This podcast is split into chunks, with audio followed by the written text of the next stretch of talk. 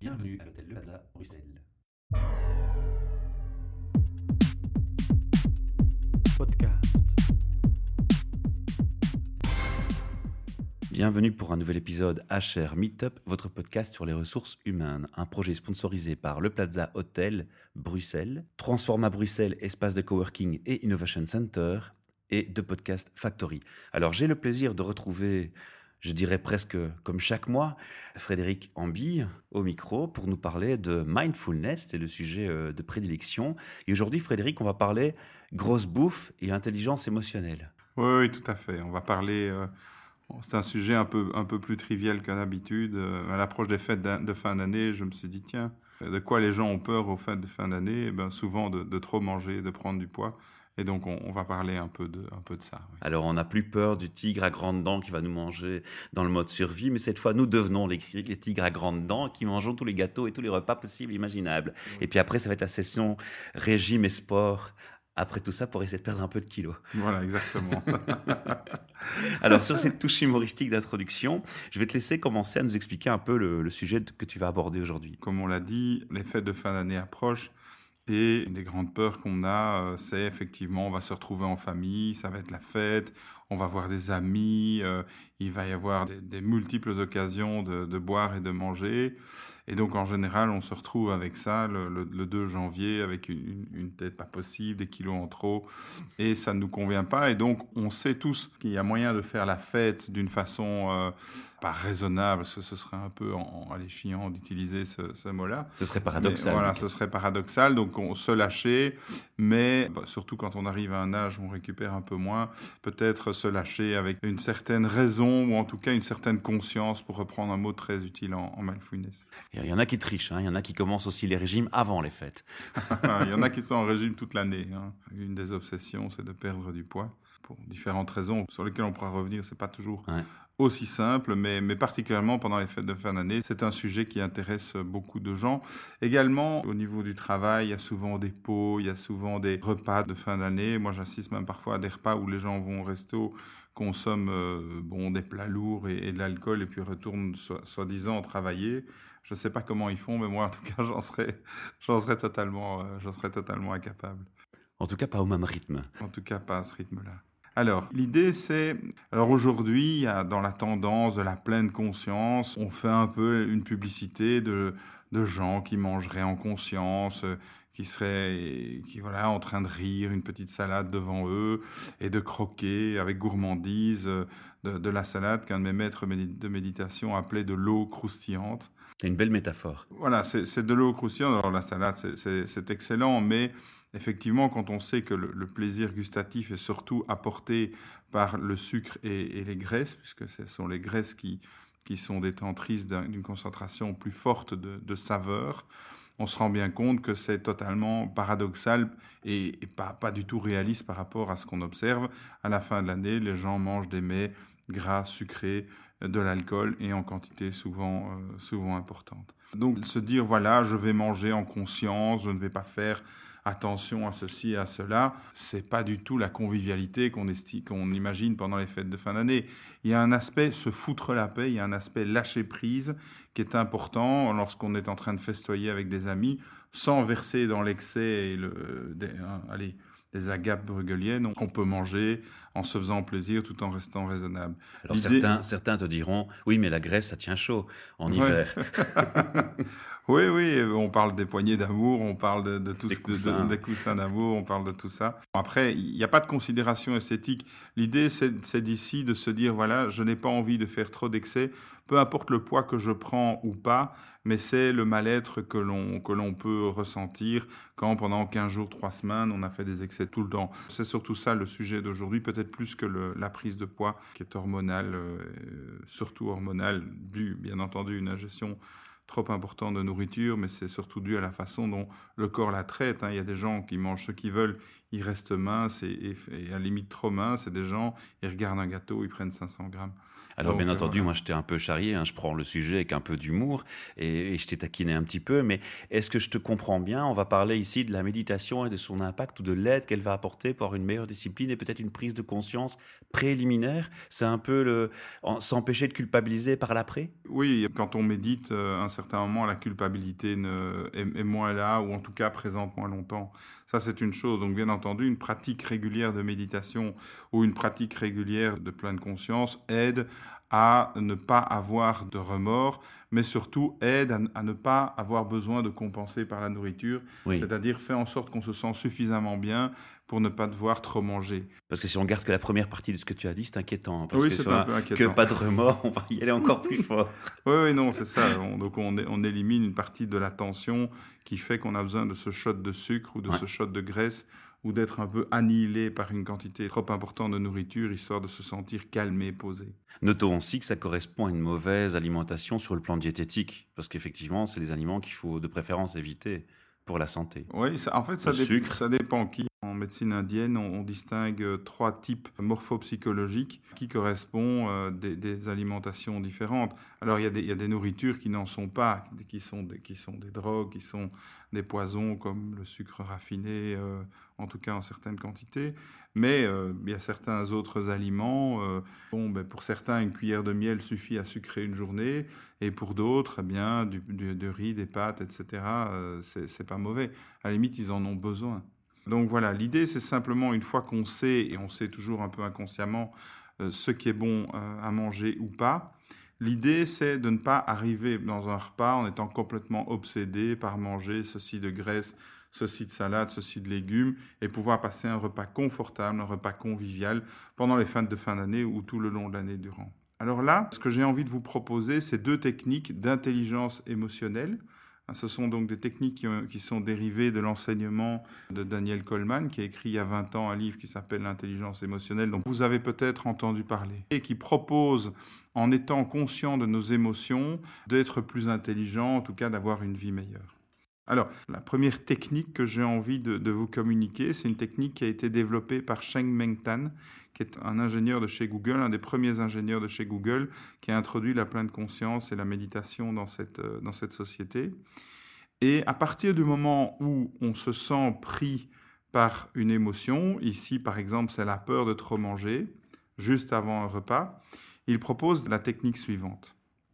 C'est la technique qu'il a appelée The Siberian North Railroad. C'est donc c'est un acronyme euh, anglais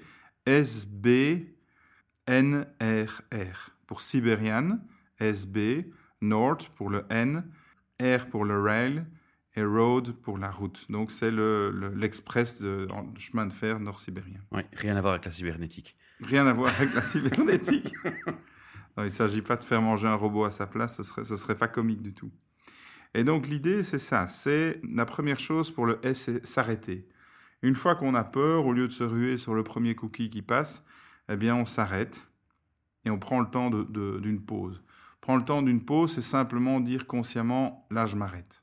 C'est pas rentrer dans un débat interne. Le bien, le mal, je fais quoi J'hésite, je prends, je prends pas, et je vais prendre un kilo, je vais pas en prendre, et je vais me sentir mal après. Mais, mais c'est pas ça du tout. Alors, oui, mais pas, pas tout de suite. Oui, mais pas tout de suite. Alors, c'est-à-dire, d'abord s'arrêter. C'est-à-dire, il y a une émotion, je sens qu'il y a une émotion, je m'arrête, je respire. Je respire, c'est la deuxième chose. Prenez par exemple une dizaine de, de, cycles de respiration, vous inspirez une dizaine de fois, vous expirez une dizaine de fois. Et, le serveur s'est cassé, donc t'as rien. Pardonne-moi, Fred. Je vais arrêter de te charrier. ah non, non, non, il n'y a aucun souci. C'est ça. Et donc, vous pouvez rentrer chez vous. Vous perdez pas, prenez pas un gramme et vous avez, vous avez rien dépensé. Ça marche, ce truc, c'est terrible. Ça, marche, c'est terrible. C'est vraiment tout à fait efficace. Donc la respiration. plus sérieux, donc, sérieux, euh, retour. Donc pause, la respiration. La respiration qui, la respiration complète conscient. Donc vous, vous, vous, êtes conscient que vous respirez pendant que vous faites cette dix respirations. Euh, bon, en, yoga, ça s'appelle la dirga, respiration complète, et ça calme le système nerveux central. Ensuite, le N pour North, du nord. Le N, prenez-le pour notice, c'est voir ce qui se passe en moi.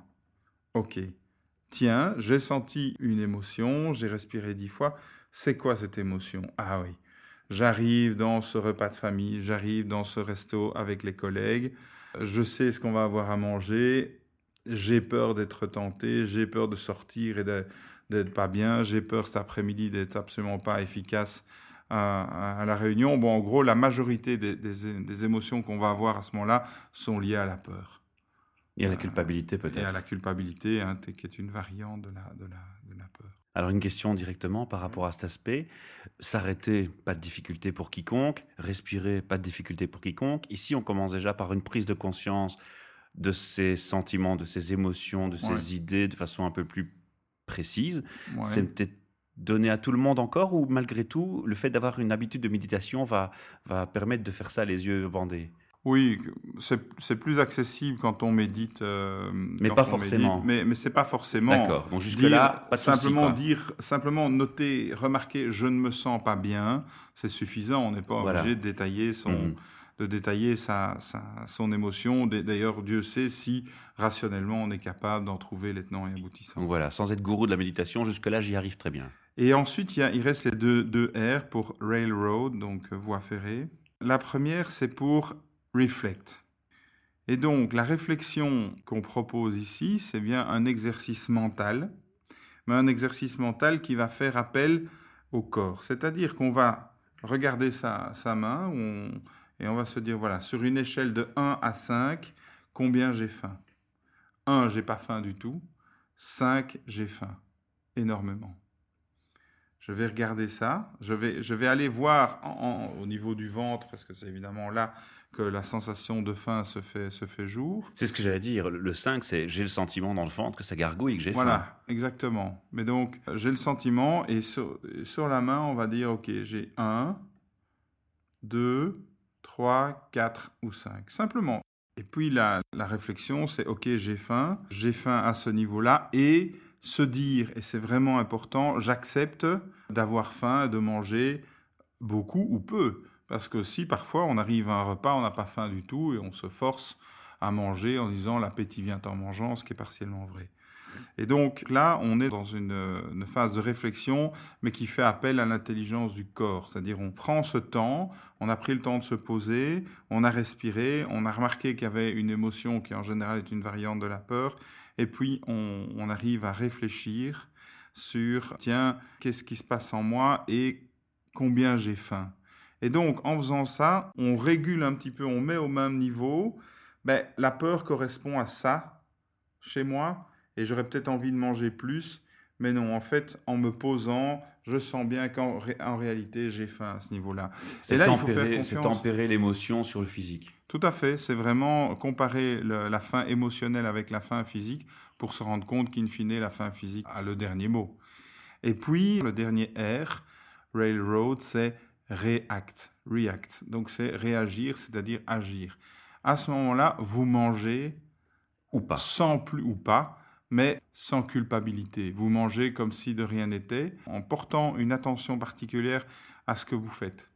C'est-à-dire que pendant un repas, en gros, il y a des moments où on mange et des moments qui sont plus de l'interaction sociale. Et ce que je vous inviterai à faire, c'est la seule chose à être consciente, quand vous êtes dans l'interaction sociale, essayez d'être pleinement présent à cette interaction sociale. Et quand vous mangez, simplement mangez. Vous passez de l'une à l'autre, mais n'exagérez pas cette espèce de, de pleine conscience un petit peu hyper maîtrisée qui fait que quand on mange, vous mastiquez de façon euh, consciente, vous sentez euh, la, salive qui dissout les sucres. Ça, c'est bon pour un exercice je le pratique souvent avec des, étudiants. Mais je pense que dans la vie de tous les jours et particulièrement dans des concepts festifs, c'est si pas inutile, alors peut-être même complètement incongru parce qu'on n'a pas envie de festoyer avec quelqu'un qui, qui fait attention à son nombril pendant, pendant un repas de, fête. En fait. C'est très intéressant parce qu'il n'y a vraiment pas une maîtrise de la, de la méditation nécessaire préalable comme tu l'as expliqué. Par contre, je me dis une chose malgré tout, c'est clair que la majorité, je ne vais pas dire tout le monde, mais une grosse majorité des personnes vont commencer la fête par un petit verre d'apéritif. et peut-être même deux ou trois. Oui, tout à fait. Est-ce que c'est déjà le moment de mettre en place ce système? Parce que finalement, cette réflexion, après trois verres, je crois qu'elle va être plus difficile à maîtriser. Donc l'idée, l'idée, c'est de vraiment faire ça dans la voiture, quand vous arrivez sur place ou quand vous êtes dans, dans le trajet. L'idée, c'est ça, et après, ça vous fout la paix. Pas après trois verres de champagne. Non, non, oui, non, à ce moment-là, ça marche un peu moins bien, évidemment. évidemment, ouais. Alors, tu m'as parlé de deux méthodes. Oui, oui, donc la, la première. Ou j'écourte trop tôt la première. Non, non, non, non. cette, méthode, cette méthode, en fait, est combinée avec l'autre méthode, c'est-à-dire celle de l'intelligence émotionnelle, où on va voir dans son estomac qu'est-ce qui se passe, et à quel niveau on a faim. Donc, ces deux méthodes ne sont pas antagonistes, mais elles sont imbriquées, en ce sens qu'il y a le euh, Siberian North Railroad, donc SBNRR, qui est la structure, mais quand il s'agit d'arriver à la réflexion, moi je vous invite à ne pas euh, faire un calcul rapide des calories que vous avez décidé d'ingérer ce soir, parce que là on est dans la maîtrise et il y a assez peu de chances que ça marche.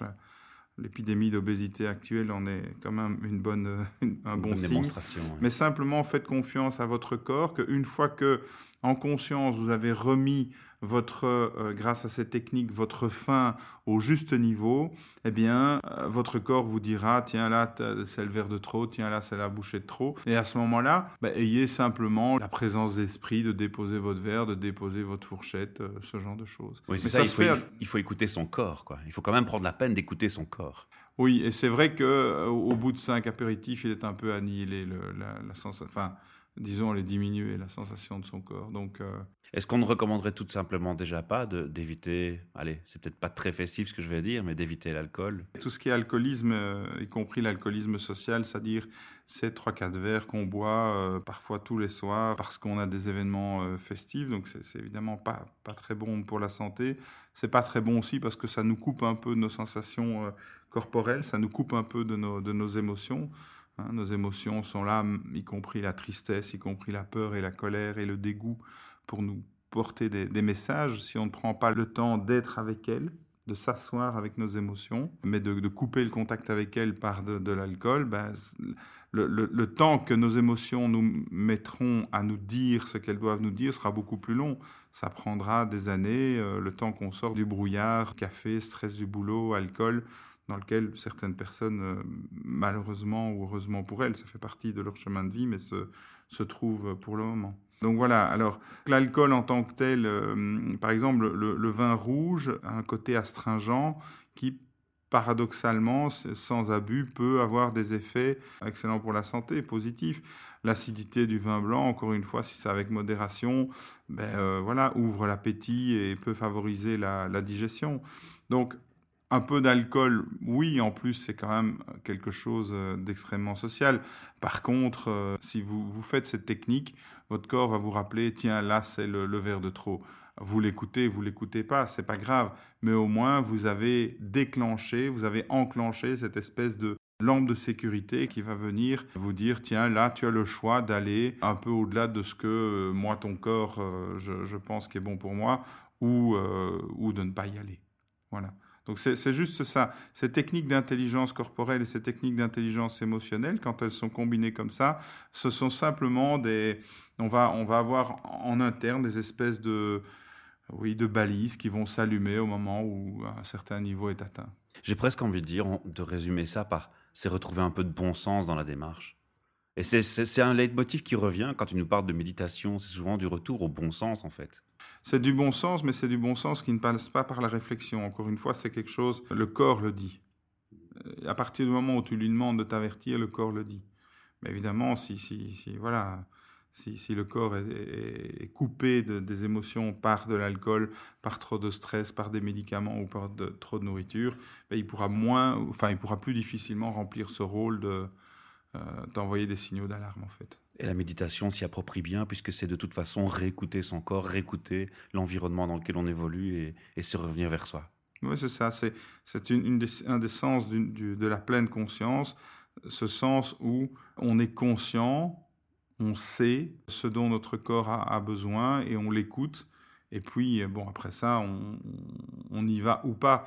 Mais en tout cas, si on, si on désobéit à notre corps, euh, on peut le faire, mais voilà, il, nous rappellera l'ordre un de ces quatre. Alors tu sais qu'on a une tradition, on termine toutes nos interviews par des questions RH. Normalement, je pose des questions sur le prochain sujet de nos événements. En tout cas, c'est comme ça que je pratique de plus en plus. Or, il se trouve que la fin d'année, on interroge notre communauté sur euh, les thèmes qu'ils voudraient aborder donc la prochaine année, donc en 2017. Quels sont les thèmes que vous aimeriez euh, qu'on débatte en face à face lors de nos événements. Et mes questions RH, eh bien, elles vont porter euh, sur cet aspect. Donc, je vais te demander, Frédéric, on avait déjà un peu euh, vu avec toi dans, un précédent podcast comment tu voyais ce qu'on définit comme HR guru, ce qui, manquait comme idée à débattre sur le, terrain.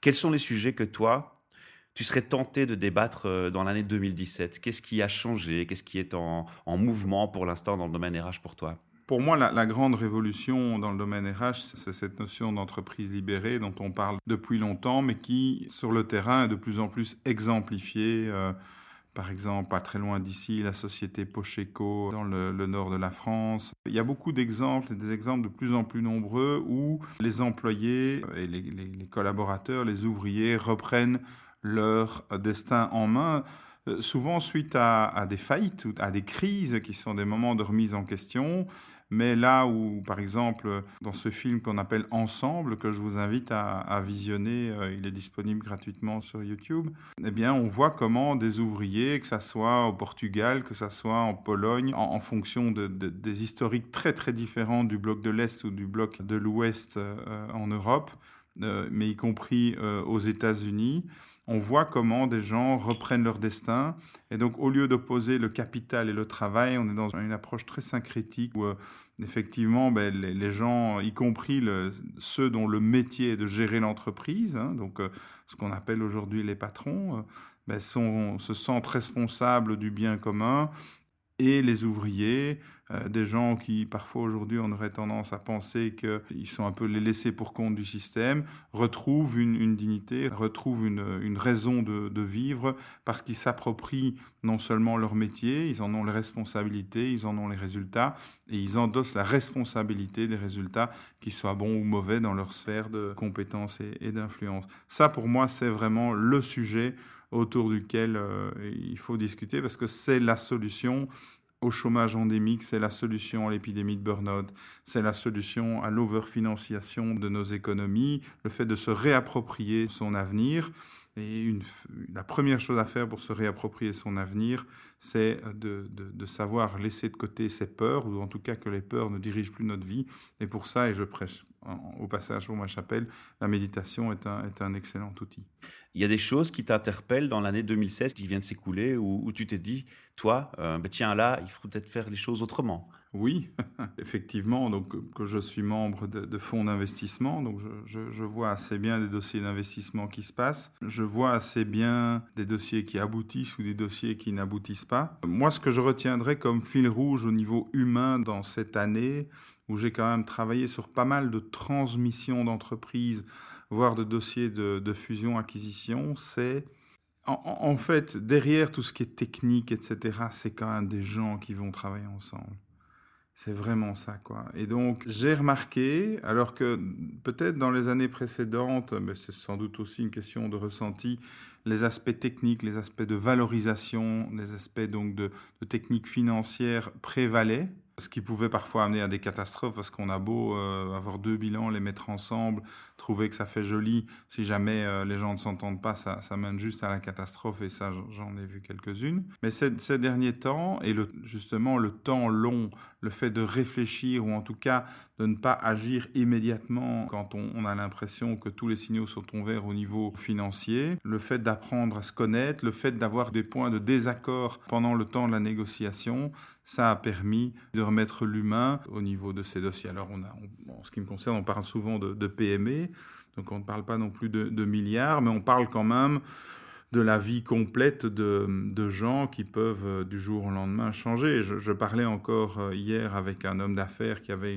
une entreprise florissante et qui aujourd'hui, à 72 ans, dit je l'ai vendu trop tôt, aujourd'hui mes fils auraient été en âge de la reprendre. Voilà, à l'époque, pour parler de cette personne, je pense que le fait d'avoir, de, se voir riche, parce que bon, ça l'a quand même rendu riche de vendre sa, sa, société, le fait de pouvoir se dégager du temps pour régler d'autres problèmes qu'il traversait à l'époque, ont eu sans doute, bon, étaient des arguments pour vendre, et il ne s'agit pas ici d'avoir de, de regrets, mais si voilà, si cette personne, et je connaissais un peu le, dossier de l'intérieur, avait impliqué deux ou trois jeunes collaborateurs, s'il avait pris euh, un directeur général qui lui lui permettait à son âge de prendre un peu de distance le temps que ses enfants soient prêts à reprendre la société, il aurait sans doute pu faire un choix différent. Mais à l'époque, il n'a peut-être pas assez mis l'humain au milieu de ses choix. Et je ne parle pas de l'humain, les collaborateurs, etc. Non, je parle juste de ses fils. Et puis lui, profondément, cette société, c'était un peu l'œuvre de sa vie.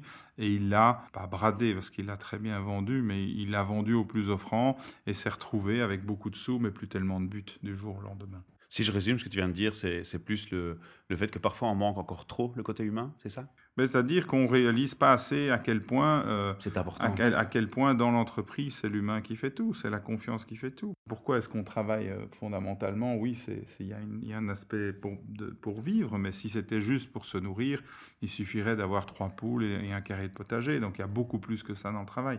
Le travail, c'est nécessité, c'est structurant et ça n'a de sens qu'à partir du moment où ça produit du, bien-être, de la prospérité, de la joie pour nous-mêmes et autrui. Et à partir du moment où, on est dans cet état d'esprit-là, je pense qu'un travail peut être épanouissant. Mais c'est cette prise de conscience de ce rôle du travail qui, tant chez les employeurs que chez les employés, euh, prend du temps euh, à se faire, mais se fait. Alors ma dernière question sera liée à une chose que tu as fait comme réflexion dans tes premières réponses. Tu as parlé de l'augmentation des burn-out et aussi lié à ta spécialisation qui est la mindfulness et qui joue un rôle dans la prévention des, burn-out. Mhm. Et je voudrais te demander, Frédéric, quand tu observes les, les, burn-out qui en entreprise, est-ce que ton sentiment, souvent c'est diagnostiqué comme burn-out professionnel? Est-ce que tu as le sentiment que ça se limite aux professionnels? Est-ce que ça ne s'étend pas de façon plus vaste? Est-ce qu'on n'a pas tendance dans le milieu de char à trop regarder le professionnel et, et peut-être pas assez prendre en compte tout ce qui est autour? Le burn-out, pour moi, il est causé par un manque de sens global de la société, par une forme d'absurdité euh, entre le, vécu des gens et leurs aspirations profondes. Ce qui est marrant, c'est que beaucoup de gens ne rêvent que d'être en vacances, mais on se rend compte que le, bien-être psychologique des gens qui sont en vacances est plus faible que celui de ceux qui travaillent. Et donc, je pense, pour revenir sur la réflexion d'avant, que le travail donne beaucoup plus de sens à la vie que les loisirs, même si beaucoup de gens disent oui, euh, euh, moi, mon but, c'est d'avoir beaucoup de vacances, etc. Je pense que c'est une erreur fondamentale. Les vacances, c'est évidemment essentiel, mais je pense qu'il faut surtout avoir un travail qui fait du sens pour soi, pour les autres, pour la société. L'idéal, c'est l'équilibre entre les deux, évidemment. Oui, oui, bien entendu. Mais je, et, je, prétends, et je, ne suis pas le seul à le dire, la majorité des tenants de la psychologie positive, donc ce, grand courant... Euh, de la psychologie aujourd'hui dit le travail est tellement structurant qu'il faut avoir un travail dans lequel on s'épanouit. Et c'est pas la responsabilité d'une entreprise de nous la donner, c'est à nous de le créer, que ce soit dans une entreprise ou comme indépendant. Mais c'est un autre débat. Donc le burn-out, pour moi, c'est le manque de sens. On est dans une société qui, pour survivre aujourd'hui, euh, nous, demande euh, de consommer plus. Euh, on voit bien aujourd'hui, toutes les promotions pour les fêtes de fin d'année ont commencé en, octobre. Il hum. ne faut, pas demander à quel point les, les clignotants sont rouges dans certaines sociétés qui vivent sur l'hyperconsommation.